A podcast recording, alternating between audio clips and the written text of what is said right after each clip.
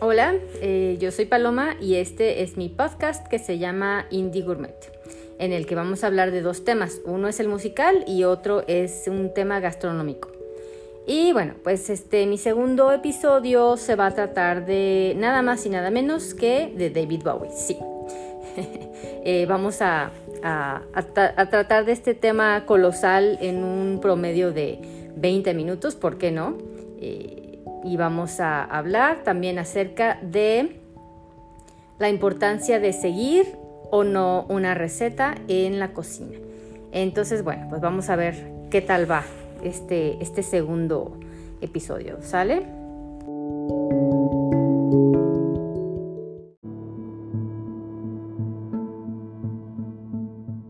Pero antes de comenzar, quisiera eh, hacer una nota aclaratoria que resultó bastante evidente en el primer episodio y que va a ser eh, también evidente en este capítulo y en los subsecuentes hasta nuevo aviso.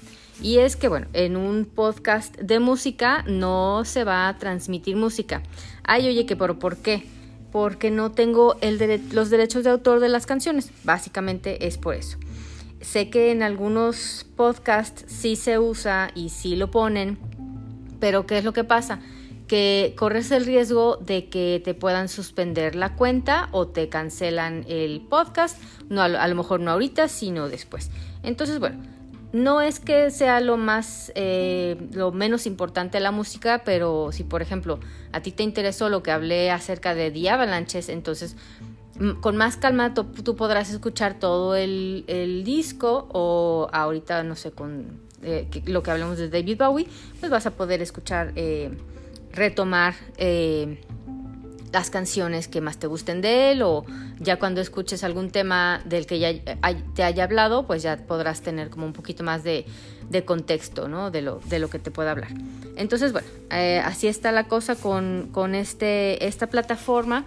Eh, en un futuro, em, bueno, ahora Anchor y Spotify ya se unieron en ciertos países para poder dar em, en, algunos, en algunas cuentas que no son premium puedes poner eh, ciertos segundos de canciones. Eh, ya cuando tienes cuenta premium, entonces puedes escuchar, me parece, si no toda la canción, pues varios minutos de una, de, un, de una pieza.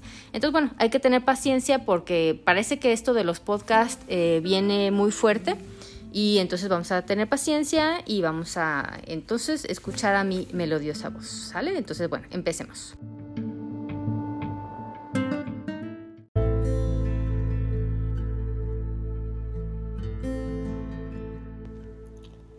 Ok, pues empecemos este segundo episodio eh, y nada más y nada menos que eh, vamos a hablar de David Bowie, sí. ¿Por qué me gusta complicarme la existencia? Por qué eh, elegí tema tan colosal eh, y por qué decido hablar eh, de David Bowie en un, en un promedio de 20 minutos. ¿Por qué? ¿Por qué lo hago? Bueno, porque fue muy obvio elegir, sobre todo en enero y sobre todo en este, en, este aniversario de su quinto, su quinto aniversario luctuoso, era muy natural eh, eh, hablar de, David Bowie, por lo menos para mí. El problema vino cuando empecé a desarrollar el tema. ¿no? Ese es en realidad, eh, para mí fue muy complicado. Me metí en una serie de laberintos, documentación y empecé a, escuchar todos los álbumes que me faltaban y ver pedacitos de documentales y, y leer, no bueno, o sea, estaba yo ya eh, harta del tema, yo ya, ya lo quería soltar, ¿por qué? Porque si no, nunca iba a acabar. O sea, son David, hablar de David Bowie y sobre todo en 20 minutos, no me va a dar, no me va a dar. Entonces, bueno, voy a, eh, quise hacer una, una, síntesis brevísima y vamos a hacer un pequeño juego eh, y vamos a hablar de, en, digamos, en, en ternas de 5. ¿Por qué de 5? Bueno, Vamos a empezar hablando de, eh, pues precisamente el quinto aniversario luctuoso de David Bowie. Eh, él, muere el 10 de enero de 2016. dos días después de su cumpleaños número 69 y dos días después de haber lanzado su último álbum, eh, que es el de Black Star. Y bueno, casualmente, en, bueno, nada, nada hay de casualidad con David Bowie, o muy pocas cosas caen dentro de, su, de la casualidad. Es más bien una serie de, de, movimientos mágicos o bastante calculados. Hay una canción eh, de David Bowie que se encuentra en el álbum Ziggy Stardust que se, que se, titula, se titula Five Years y que habla de un escenario hipotético en el que a la humanidad le quedan cinco años antes del gran final. ¿Te suena exagerado? ¿Te suena apocalíptico? ¿Te suena adecuado? ¿Te, suena profético? Eh, bueno, es una canción muy bonita eh, para que la escuches.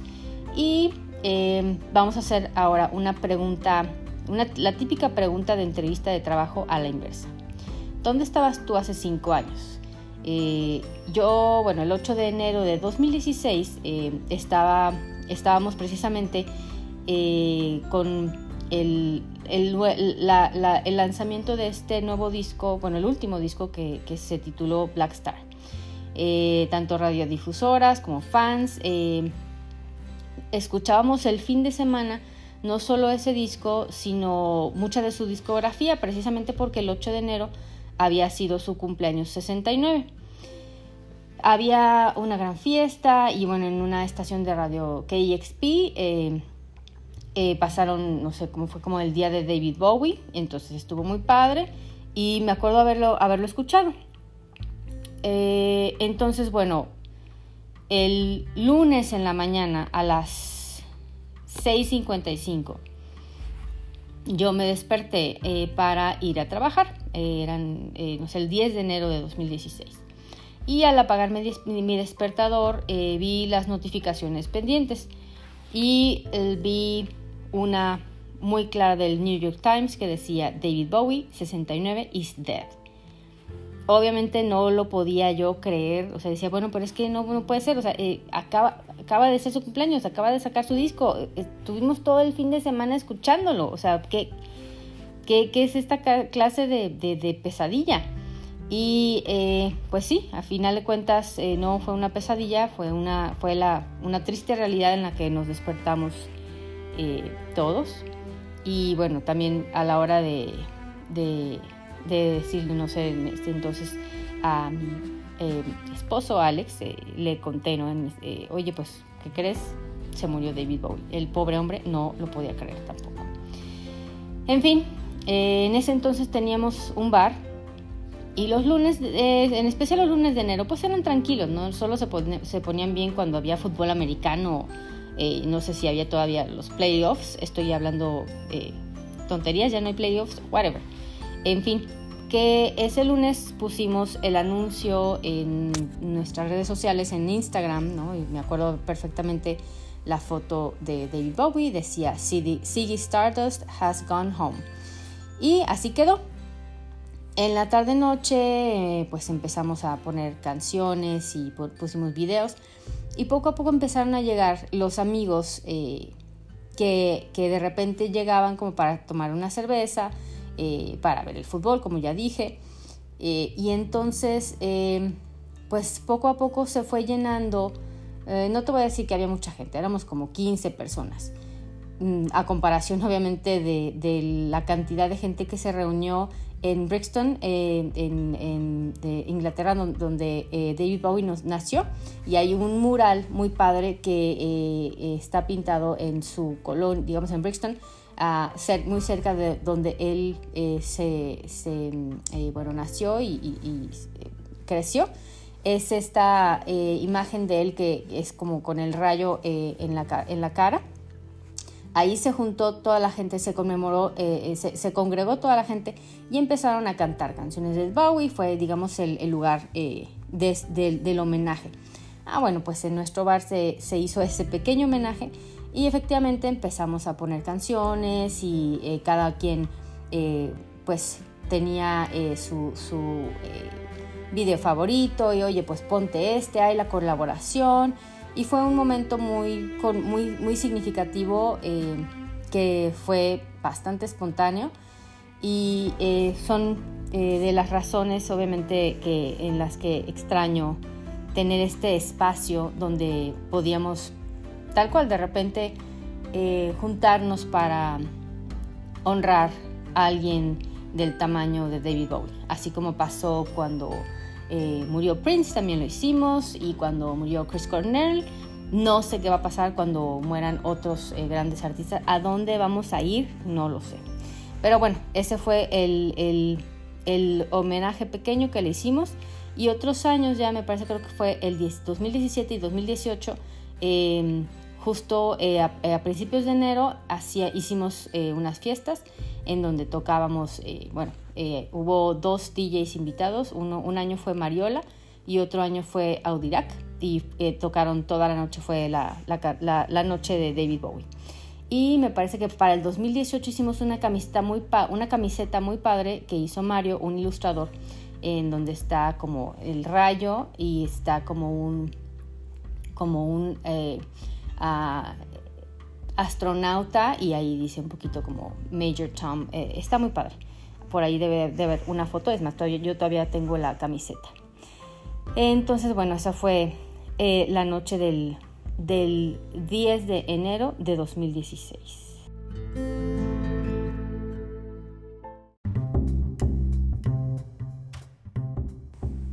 Ahora, eh, te quería platicar eh, de mis cinco colaboraciones predilectas eh, de David Bowie. Obviamente hay decenas. David Bowie siempre fue un artista, un hombre que le gustaba, era muy generoso con su, con, su, con su arte y le gustaba colaborar. Era muy desprendido en cuestiones de compartir el escenario sobre todo, ¿no?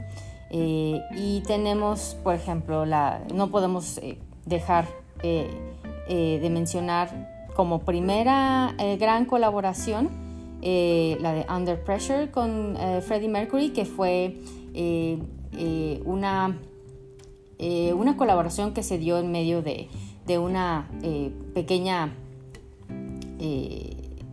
disputa eh, eh, vocal entre los dos grandes eh, cantantes, que es Freddie Mercury y Bowie. bueno, fue una cuestión muy amistosa, ¿no? Pero sí, los dos eran grandes vocalistas, dos de los grandes vocalistas que existen, que, existieron ahora en nuestra, en nuestra época, en nuestra era. y fíjate qué afortunados fuimos de por lo menos haber eh, rasgado un poquito de, ese tiempo, eh, eh, de, su tiempo en la Tierra. y bueno, por ahí hay alguna, alguna em, grabación que, que solamente aísla las, las, las dos voces y es verdaderamente impresionante los instrumentos que tenían estos dos señores, ¿no? entonces, bueno, vale la pena escucharla, revisarla. Eh, por ejemplo, también eh, Lost for Life de, Iggy Pop. Eh, esta es Iggy Pop y David Bowie fueron grandes compinches en la época donde David Bowie se fue un par de años a Berlín, en donde estábamos, bueno, estaban, estábamos, estaban perdidos en las drogas allá en, en Berlín buscando aventuras que, que solo, solo ellos sabrán que, tan, bueno, solo ellos y, la comunidad artística de ese entonces, ¿no? Eh, eh, pero bueno, fue, fue, fueron grandes eh, colaboradores y David Bowie creo que no, solo es, participa en Lost for Life, pero bueno, esa es la, digamos, la, más significativa, la que, la que por lo menos a mí me gusta más. ¿Y cuál otra? Bueno, Trent, Trent Reznor eh, habla mucho acerca de la influencia que tuvo David Bowie en su carrera artística, sobre todo en ese tiempo de los noventas en que Trent Reznor estaba también eh, fuera de sí. Él, eh, no sé si has visto un episodio ahora que, que, estrenó Netflix que se llama Song Exploder. En uno de ellos, en uno de estos episodios está se, lo, lo, dedican a hablar de la canción de Hurt de Nine Inch Nails. Y bueno, aquí Trent está hablando de cómo él, fíjate, la, la voz que tiene Trent Reznor él cómo admiraba o ciertamente envidiaba la voz de David Bowie, ¿no? o sea, la, manera en que David Bowie podía transmitir eh, toda esta emoción, toda esta eh, el histrionismo que, que, David siempre, siempre pudo plasmar en sus canciones. Y bueno, ellos hicieron una canción como por ahí de, me parece, los noventas. Eh, o principios de los 2000 es la de I'm Afraid of Americans y ahí, eh, bueno, eh, siempre fueron muy, eh, muy amigos y Trent Reznor siempre le agradece que como que David Bowie le dijo, a ver, a ver, o ponte, serio, ponte a trabajar, eres un gran artista, eres muy, muy talentoso. Y bueno, ve ahorita dónde está el buen Trent, el guapísimo Trent. ¿Y qué más? Bueno, ah, ah, ya una cuestión ya más actual, eh, no sé si has visto eh, eh, Arcade Fire, bueno, Arcade Fire eran grandes admiradores de David Bowie. Y David Bowie también reconoció la, la grandeza de este grupo, ¿no? la, la, genialidad de, de Wim Butler y Regine y bueno, toda la, la bola de, de, gente que está ahí subida en el escenario y que pertenecen a Arcade Fire. Y hay una una canción eh, eh, que tocan en vivo es la de Wake Up, que si no la has visto por ahí, me parece que la, la, em, interpretaron en, un festival, eh, en, una entrega de premios. Y bueno, si la canción de Wake Up de por sí ya tenía ese halo de himno, en vivo y con Bowie es una cosa verdaderamente sublime. Y bueno, como cereza del pastel, me encontré un dueto de David Bowie con Robert Smith, que sucedió en la celebración de los 50 años de Bowie, y cantaron The Last Thing You Should Do y Quicksand. Obviamente está buenísima porque Robert Smith es perfecto y no hace nada mal.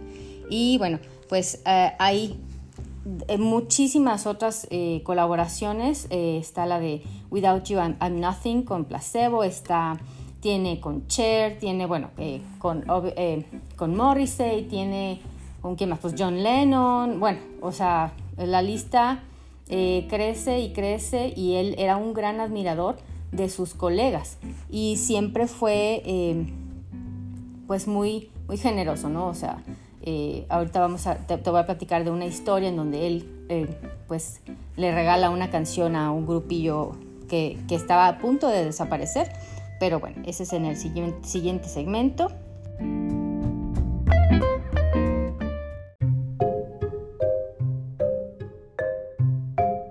Y este segmento es el de 5 curiosidades sobre David Bowie. Y en la primera habla acerca de los ojos de David Bowie. Eh, a, primer, primera vista, eh, los ojos de David Bowie parecían ser de diferente color pero en realidad era uno azul y uno negro, pero no por, eh, a causa de ninguna anomalía genética ni ninguna enfermedad. Esto fue el resultado de una pelea a golpes. Eh, el quinceañero David se encontraba platicando con una amiga acerca de un amor y dio la casualidad de que este amigo también se encontraba enamorado de la misma chica. Y bueno, David estaba alardeando, como él mismo lo dice, dándosela de Casanova. Y claro, el amigo George, seguramente al darse cuenta de, la talla de su contrincante, pues le da coraje y le suelta el puñetazo en el ojo que le deja una lesión permanente. Eh, su pupila se dilata de, manera definitiva, eh, lo que le dio esa, esa finta de alienígena tan característica, ¿no? Y bueno, David y George Underwood siguen siendo amigos por muchos años. Incluso Underwood colaboró en el arte de varias de las portadas de David. Y bueno, en la número 2, eh, no sé si tú sabrías que David Bowie era un ávido lector. Su pasatiempo favorito era leer. Eh, se dice que David viajaba con un pequeño baúl lleno de lecturas eh, pendientes. Hay un libro que compila 100 de esos libros eh, que David Bowie recomienda eh, y eh, que, le, marcaron a través de su vida. su compilador John O'Connell hace una síntesis muy buena de estas 100 obras, notando la época que David los leyó y en ocasiones detectando ya fuera la letra de alguna canción que inspiró tal lectura o algún rasgo de la personalidad que, que David haya adaptado. Las obras elegidas son una colección bastante envidiable de, la lectura moderna. O sea, tenemos títulos como Naranja Mecánica, 1984, On the Road, autores como T.S. Eliot, Truman Capote, Florer, eh, Fran Leibovitz, etc. Eh, de igual forma, te sugiere a final de cada lectura una canción para escuchar y un libro adicional al mencionado. Es decir, si te gustó Naranja Mecánica, este es lo que podrías leer para, si te, para, seguir como con algo, una sugerencia, ¿no? Eh, la número 3. En otro libro de David Bowie que leí, eh, se llama, este libro se llama On Bowie, de Rob Sheffield.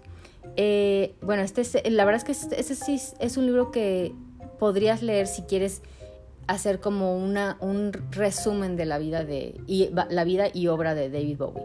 Está bastante objetivo, aunque lo escribió un fan de verdad. Son 199 páginas y vienen, eh, no sé, unas ilustraciones, también unos, unos eh, eh, fotos de las diferentes e, épocas de David Bowie. Y bueno, en este libro cuenta una anécdota que habla de la generosidad de David Bowie como artista. A principios de los 70 había una banda que se llamaba Motte Hopler y David era fan. esta banda era como de culto, ¿no? Eh, pero tenían muchos problemas y David se entera que estaban por separarse. Entonces les manda una canción, les dice, órale, les regalo esta, eh, eh, interprétenla. Esta canción es la de Suffragette City, que es precisamente una de mis favoritas, y él todavía no la estrenaba, ¿no? Entonces el cantante Ian Hunter dice, ¿sabes qué? No, esta no me late, no me, no me veo yo interpretándola, no la quiero. Entonces David dice, a ver, espérenme tantito, denme cinco minutitos y en ese momento agarra una pluma y papel y empieza a, escribir lo que sería eh, All the Young Dudes, que es la canción que eh, pues los, los, eh, los mandó al estrellato, fue su, mayor y prácticamente su único éxito, digamos, que aún ahora, aún actualmente prevalece. Eh, y eso te habla mucho de la, de la genialidad y la generosidad de, David Bowie, ¿no? Como, como artista y actor que, que le gustaba eh, compartir, compartir y, y, este, y ser partícipe del éxito de otros artistas. Eh, y bueno, la número cuatro. no sé si tú tuviste la fortuna de haber visto a David Bowie en vivo. Yo, yo no fui, la verdad. Pero ahora que estuve haciendo este episodio me acordé que mi amigo Alex sí los vio. En 2004 eh, David estaba haciendo el reality tour y mi amigo entonces se eh, vivía en San Luis, Missouri. Entonces, bueno, eh, por una... Em, de, pura suerte pudo conseguir tickets. Y aunque estaba algo lejos, em, los tickets que, él consiguió estaban pues, bastante alejados del escenario. Pero él me platica que se ve se notaba, ¿no? tanto la vibra de la gente que estaba asistiendo al concierto, eh, que ellos iban a asistir a, a presenciar, a, ver una leyenda, ¿no? Y efectivamente, bueno, dice que el concierto estuvo increíble. Eh, de hecho, hay un DVD de esta gira de la Reality Tour y dice que estuvo eh, eh, fenomenal y que a, a, partir de ahí ya él se hizo muy, muy fan. Bueno, entonces yo sé que mucha gente no, le no, habrá podido verlo porque de hecho estuvo mucho tiempo, digamos, en los últimos años fuera de escenario porque tuvo varios infartos, pero lo bueno es que hay bastante material que se puede todavía apreciar y eso es algo que tenemos que eh, aprovechar. Y bueno, la número 5. Eh, David Bowie estaba casado con Iman, una modelo eh, guapísima, ¿no? De, que se conocieron desde, me parece que se casaron en el 92 y siguieron casados hasta que David murió. tuvieron una hija juntos que se llama Alexandria, Lexi, y bueno, fueron muy felices, ¿no? Este, Iman decía que la vida que llevó con David Bowie ya fue un poco más doméstica, ¿no? O sea, era como una, una vida muy, muy familiar. Y bueno, pues muere David Bowie, Iman queda muy triste. Y el aniversario anterior, eh, en 2020, eh, sí, el, cuarto aniversario, estaba Iman eh, muy triste y se va a dar un paseo al bosque eh, en las afueras de San Francisco. Y entonces, bueno, está eh, ella caminando y de repente un pajarito azul se le, se le pone a, revolotear cerca de ella, ¿no? En la cara. Y ella dice, ah, mira un pajarito azul, qué, qué bonito. Y la, el guía, de, guía del, bosque que, la, que la estaba acompañando dice, mira qué raro, por aquí no es muy común ver eh, pájaros azules. Y entonces Iman se acuerda de una de las eh, de, la letra de, la canción de Lazarus del último disco. Y bueno, este cuyo video nos da muchísimas pistas de, su muerte. Eh, Lazarus es em, también una obra de teatro que David Bowie escribe para, digamos, despedirse, ¿no? Es como una manera de, de dejar su legado y decir, bueno, ya me voy a morir, ¿eh? pero obviamente eso no lo supimos, sino hasta después. Y bueno, la letra dice así, dice, oh, I'll be free, just like that bluebird, ain't, just, ain't it just like me. Entonces Simán lo toma como un buen mensaje, ¿no? Como un augurio que David está libre y está feliz y le da eso mucha paz y a partir de entonces como que ella ya pudo eh, retomar un poquito como eh, la tranquilidad de, la vida y bueno, pues este, se quedó un poco ya más, eh, más conforme ¿no? con, la, con la partida de David. Y bueno, hasta aquí dejamos entonces a David. Evidentemente me faltaron muchísimas cosas. Espero que te haya animado a escucharlo, a ver algunos de sus conciertos en vivo, ver el, documental, de, el documental de cinco, Five Years. Eh, y está muy bueno. Es también habla acerca de, muchos de los... Ah, de las etapas de David, eh, habla, eh, muchos de sus colaboradores musicales hablan, eh, dan testimonio de, la genialidad de David y entonces ese está muy bueno también, búscalo. Y para terminar te voy a dar, cinco de mis canciones favoritas porque así va el juego. Y bueno, yo creo que mi favorita de, David Bowie es la de Suffragette City, la he mencionado como tres veces en este capítulo. Rebel Rebel, Changes, Space Oddity y bueno, la de Heroes. Eh, y bueno, hasta aquí vamos a dejar en paz a David para que eh, se vaya a volar como un pajarito que es y lo vemos el año que entra.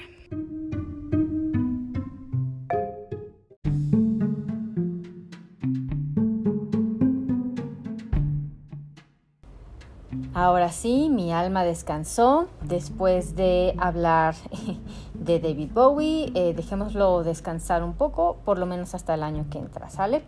Y bueno, pasemos a temas más amables o más controversiales, según sea tu opinión de esto.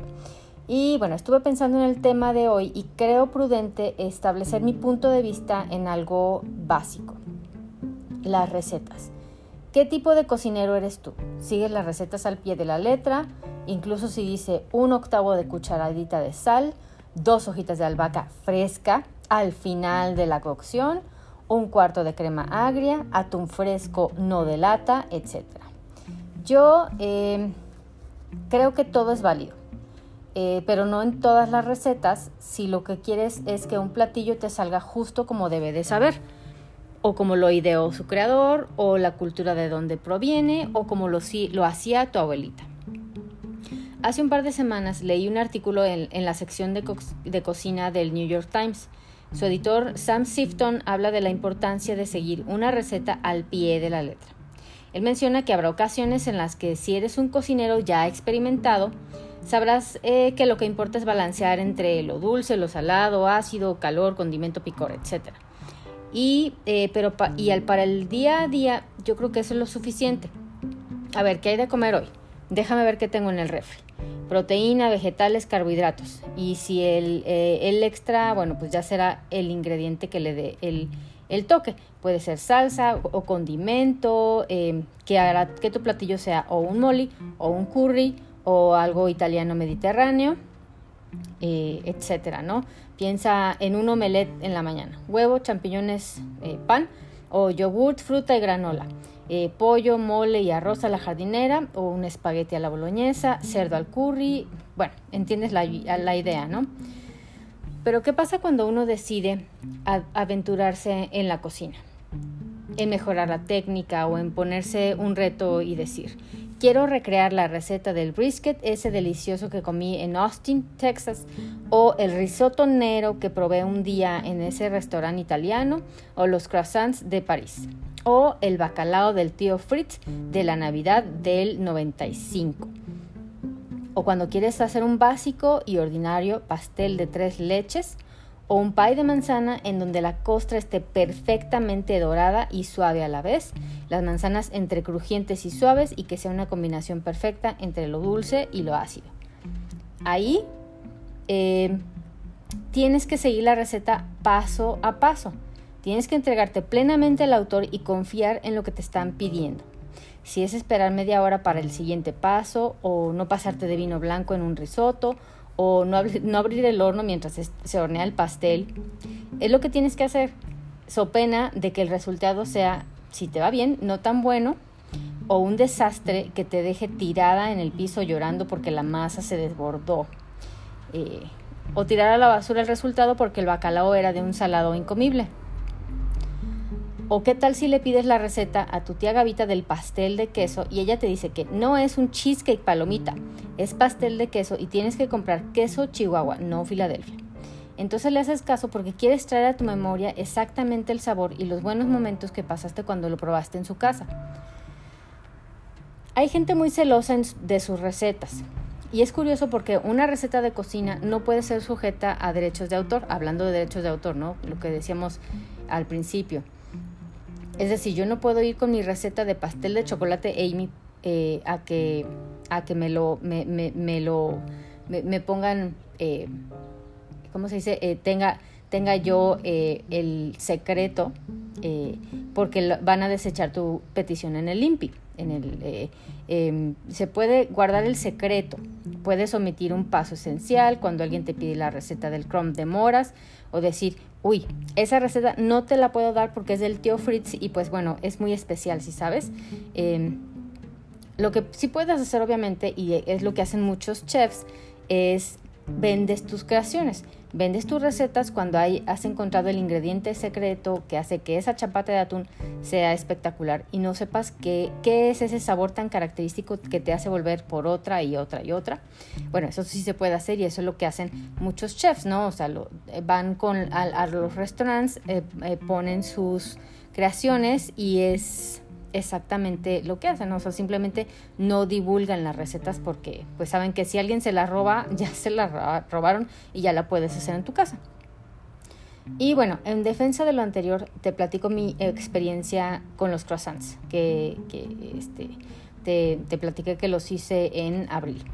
Eh, ahora, la próxima vez que compres un croissant, quiero que lo partes a la mitad antes y te fijes en lo que ves. Si puedes ver una serie de huecos, así como una telaraña, Quiere decir que tu panadero hizo el laminado perfecto, como se debe. Si hueles el croissant y percibes el olor a mantequilla, pero no se te derriten las manos, o percibes el olor característica de la, de la levadura, entonces invertiste bien en tu dinero y tu croissant pasó el tiempo necesario y recibió la técnica y disciplina que necesitaba. Si hay una área en la cocina en la que tanto la técnica como la química son esenciales, es en la repostería o en la panadería en general. Así que cada ingrediente debe de ser pesado a la precisión, cada técnica debe de ser respetada en cuanto a tiempos de montado de masa, momento de agregar los ingredientes y los grados y los tipos de cocción. Los croissants que te digo, por ejemplo, eh, al, menos a mí me involucraron aproximadamente día y medio en el que tuve muchos tiempos muertos, sí, sí, eso es cierto, pero eh, en, esos tiempos la masa hacía su evolución y tomaba el sabor y la, consistencia que debían. Y créeme que valió, la pena. Eh, por ahí en mi Instagram hay un mini TikTok que tomé eh, de todo el proceso, eh, me parece que está a finales de abril de este año, bueno, del año pasado, de 2020. para entonces, bueno, ya llevamos que seis semanas en pandemia y bueno, le llevé cuernitos, porque salen, salen como unos 20 o 30. Entonces le llevé cuernitos a mi mamá, a mis hermanas y a tres suertudos amigos que simplemente les tocó o pidieron. De hecho, el Rulas, que es mi gurú de hace más de 20 años, hizo, me hizo un intercambio con unas galletas de chocolate chip buenísimas. Y bueno, hay que hacer más intercambios, por favor, de ese tipo, eh, de este, em, de cocina tú, manda eh, tus recetas, manda tu, lo que cocines a, a, la gente que quieres, obviamente con mucha, mucha higiene, lo que tú quieras y con sana distancia pero creo que es una, una actividad muy, muy bonita y, que se, refleja mucho el interés y el cariño que puedes tener por alguien eh, para cocinarle. Y bueno, precisamente ahora en Navidad, eh, pues yo estaba un poco eh, justa en la economía e hice unas cajas de galletas que me tomaron igual como unos cuatro días por caja y bueno, creo que los receptores de, esas cajas fueron muy felices y por, por, lo menos por el igual número de días mientras se les acabaron las galletas. Eh, y bueno, hablemos también del risotonero, que ahora que vino mi amiga Cindy, pues quise hacerle algunas de las recetas que hice a través del año y bueno, que, que ella veía en Instagram y decía, ay, qué rico se ve, hay que hacerlo un día que vayamos. Y entonces, bueno, pues por azares del destino, su, su, vuelo se retrasó por la cuestión de la nieve y se quedó una semana más. Y bueno, eh, quise hacerle el risotto nero, que es simplemente un arroz eh, que está... Eh, se alimenta de, o se hidrata de la tinta del calamar. Y bueno, yo la verdad es que no, no, no soy mucha, mucho de pedir risotos en restaurantes porque bueno, pues es arroz, ¿no? Eh, pero un día que quería hacer una cena especial en la que la, la, pasta no era suficiente, dije, bueno, ¿sabes qué?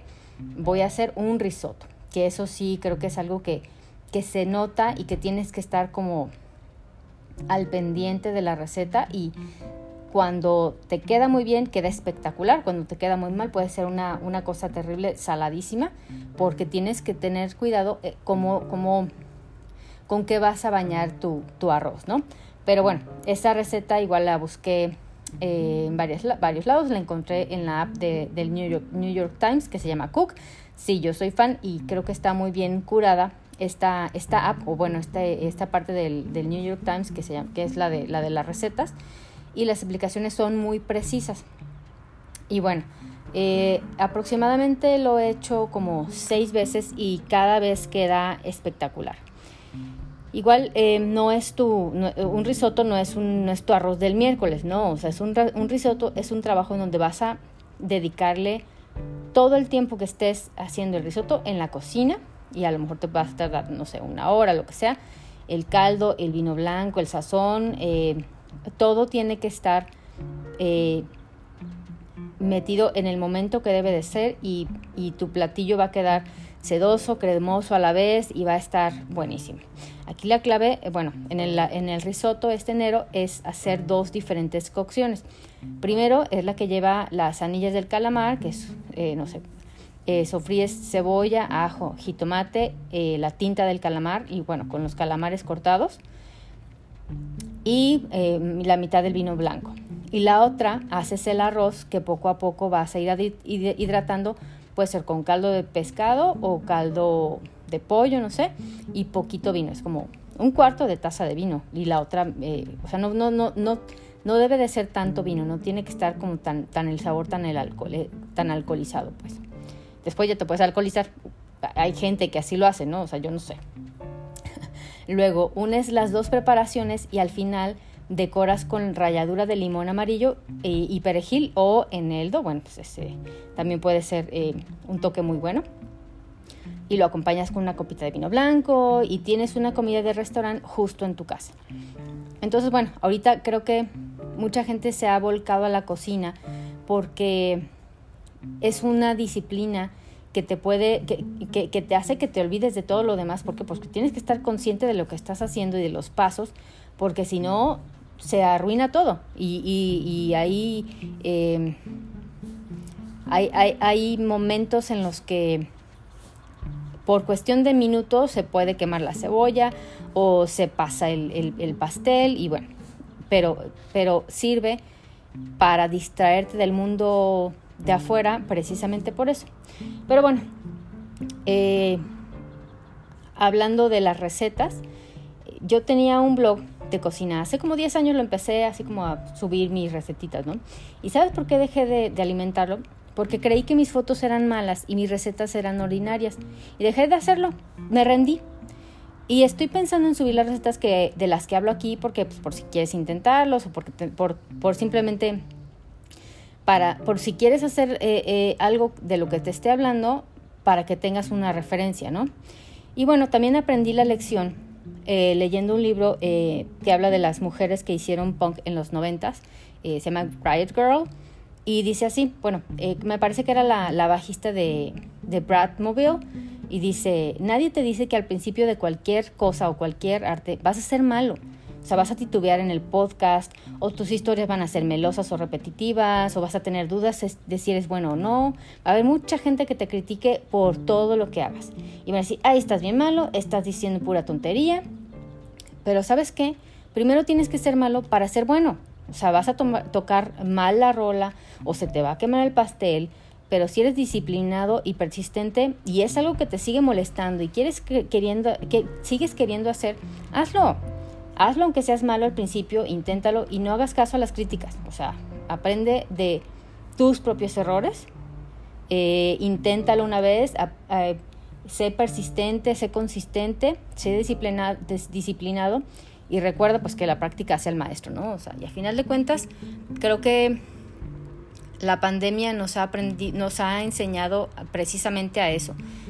si hay algo que, que te está llamando a, a, crear o a, a, explorar, pues hay que hacerle caso a, a, esas cosas que ya no podíamos dejar de hacer porque otras personas pensaban que pues eran mejor que, eh, que ellos lo podían hacer mejor, ¿no? O, o, simplemente tú mismo decir, no, pues yo no soy bueno para eso, pues para qué lo intento, ¿no? O sea, entonces bueno, pues yo por eso empecé eh, con este podcast y te invito a que crees, creas, creas en ti mismo y creas eh, que puedes hacerlo, ¿no? Y bueno, disfruta las recetas eh, y aquí es el fin de este segundo episodio. Espero que te haya gustado. Ya duró bastante tiempo, mucho más que el anterior y bueno, hasta aquí le vamos a dejar el día de hoy. Te mando un abrazo, cuídate mucho, enjoy, bye.